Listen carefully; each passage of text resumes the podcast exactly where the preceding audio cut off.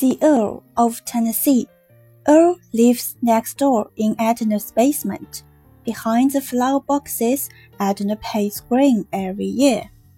Behind the dusty geraniums, we used to sit on the flower boxes until the day Tito saw a cockroach with a spot of green paint on its head. Now we sit on the steps that swing around the basement apartment where Earl lives. Earl works nights. His blinds are always closed during the day. Sometimes he comes out and tells us to keep quiet. The little wooden door that has wedged shut the dark for so long opens with a sigh and lets out a breeze of mold and dampness, like books that have been left out in the rain. This is the only time we see Earl except for when he comes and goes to work. He has two little black dogs that go everywhere with him. They don't work like ordinary dogs, but leap and some sort like an apostrophe and comma. At night, Nenny and I can hear when Earl comes home from work.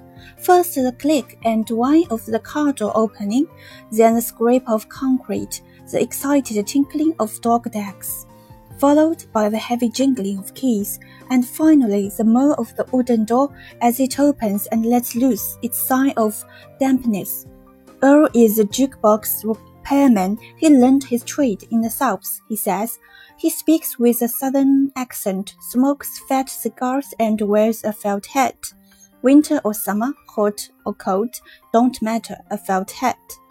In his apartment are boxes and boxes of 45 records, moldy and damp like the smell that comes out of his apartment whenever he opens the door. He gives the records away to us, all except the country and the western.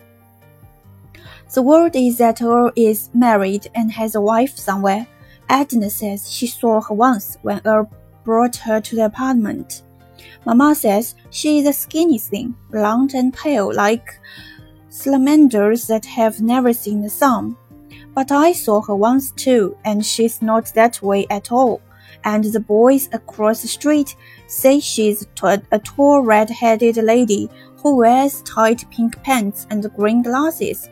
We never agree on what she looks like, but we do know this. Whenever she arrives, he holds her tight by the crook of the arm.